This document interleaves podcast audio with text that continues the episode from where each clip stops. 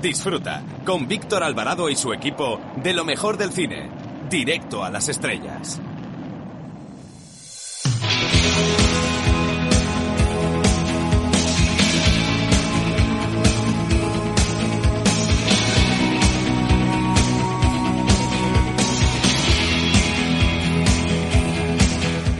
Hola, ¿qué tal amigos? Les saluda Eduardo Verástegui y aprovecho esta oportunidad para mandarles un fuerte abrazo y sobre todo para felicitar a nuestros amigos del programa Directo a las Estrellas. Gracias por su apoyo.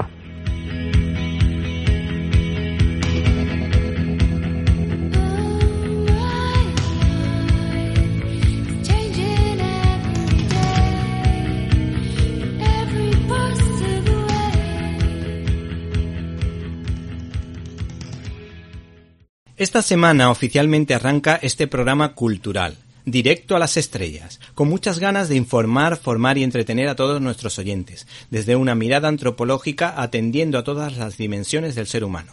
Tenemos hambre de micrófono y la misma ilusión de siempre. Antes de comenzar nos gustaría recomendar una obra maestra de teatro, de William Shakespeare, Romeo y Julieta, editada por Vincent Vives. Todos recordamos la versión cinematográfica de Franco Zeffirelli, una de las mejores que se han hecho para interpretar una obra de William Shakespeare. La familia de William Shakespeare se sabe que era católica. De hecho, su madre Mary sufrió martirio y hace unos pocos años se descubrió una declaración de fe católica de su padre John Shakespeare escondida entre las vigas de su casa, razón por la cual recibió esa educación cristiana católica, que no fue oficialmente prohibida, pero que estaba mal vista y a veces muy perseguida por el anglicanismo. Hay que decir que la nobleza inglesa se consideraba totalmente católica y se enfrentó en bastantes ocasiones a sus monarcas. Este autor, eh, por lo visto, no estudió carrera alguna, la verdad que no le hizo falta, pero la educación secundaria corrió a cargo de licenciados en Cambridge. Centrándonos en la obra en cuestión, el tema principal de la obra, lógicamente, es el amor.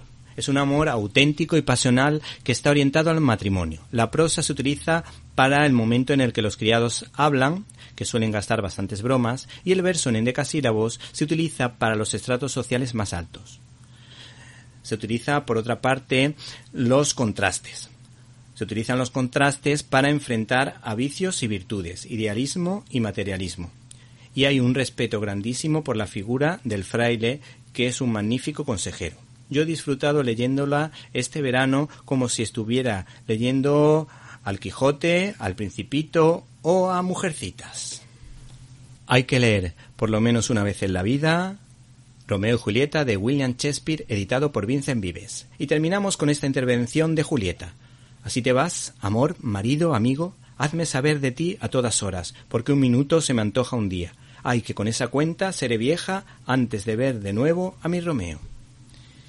Bienvenidos a una nueva edición de Directo a las Estrellas, tu programa de cine. Y en una semana marcada nuevamente, otra vez, por el rollo de los pactos electorales, nosotros les hablamos de los estrenos de la semana, empezando por Ad Astra, que es la apuesta espacial protagonizada por Brad Pitt, mientras que tendrá una dura competencia con la esperada Downton Abbey, la película. Los amantes de las canciones de Bruce Springsteen están de suerte porque se estrena Cegados por la Luz. Y rescatamos de la cartelera A dos metros de ti, que pretende concienciar al público sobre la grave enfermedad de la fibrosis quística. Todo ello sin olvidar nuestras habituales secciones como críticas en un minuto, donde analizaremos los pormenores de IT capítulo 2. Y no puedes perderte la firma de Marta Troyano y la entrevista que tendremos con Antonio Sánchez Escalonilla sobre películas espaciales.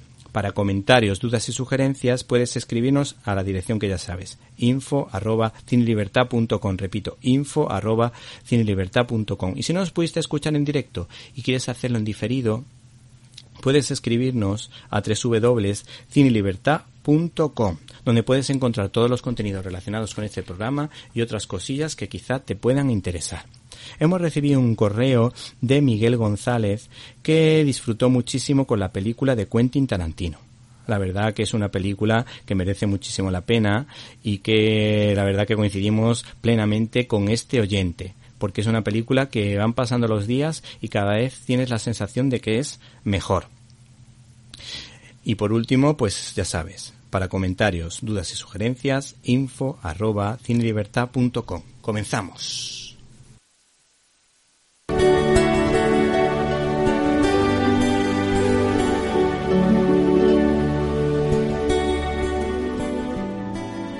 Periodista y aficionada a la lectura, su nombre bíblico Marta y su apellido troyano con ecos a epopeya griega indican que será una futura bibliotecaria, que además analiza el cine como si de una escritora veterana se tratara. En este programa os recomendamos la película Obsesión de Douglas Sirk del año 1954, protagonizada por Rock Hudson y Jane Wyman. Narra la historia de Bob Merrick, un millonario prepotente que, amparado por su dinero y su poder, siempre quiere hacer lo que se le antoja y no consiente un no por respuesta. Pero todo se descoloca en su perfecto universo cuando sufre un accidente y por atenderle a él, los médicos no pueden acudir a la casa del doctor Phillips, que había sufrido un ataque y fallece. Entonces todos se lamentan de que Bob Merrick siga con vida y el doctor Phillips haya fallecido.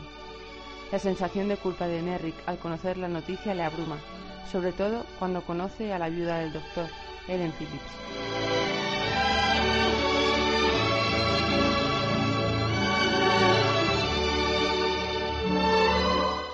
Por accidente, Merrick acaba en la casa de un buen amigo del Dr. Phillips, con el que se sincera, y el que le descubre por qué todo el mundo tenía tanto aprecio al doctor.